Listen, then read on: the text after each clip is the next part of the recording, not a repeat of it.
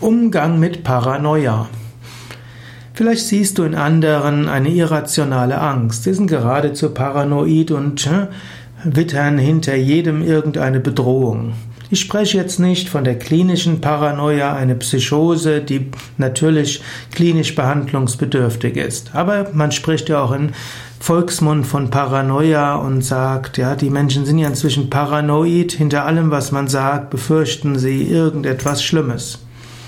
Wenn dem so ist, und das nicht nur einer, sondern mehreren so geht, dann haben die anderen eventuell schlechte Erfahrungen gemacht.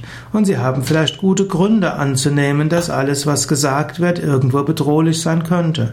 Dort gilt es, Vertrauen wiederzugewinnen. Dort gilt es, offen zu sprechen. Manchmal kann man fragen, welche Befürchtungen habt ihr denn oder haben Sie denn? Was ist denn passiert in der Vergangenheit? Was müsste ich tun, um mehr Vertrauen zu gewinnen? Wäre eine Möglichkeit. Die zweite Möglichkeit äh, wäre einfach zu fragen, ja, was sind denn die Befürchtungen? Und äh, was denken Sie denn, wie man auf diese Befürchtungen eingehen sollte? Was heißt das für unsere aktuelle Situation? Wenn kollektiv diese Angst ist, ist es gut darüber zu sprechen, vielleicht sogar in einer Runde, das heißt einen Kreis bilden und jeder sagt etwas.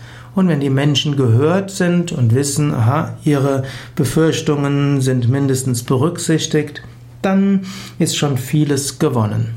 Es gäbe noch viel zu sagen, aber das soll ja ein kurzer Vortrag sein im Rahmen dieser Kurzvortragsreihe über Schattenseite von wiki.yoga-vidya.de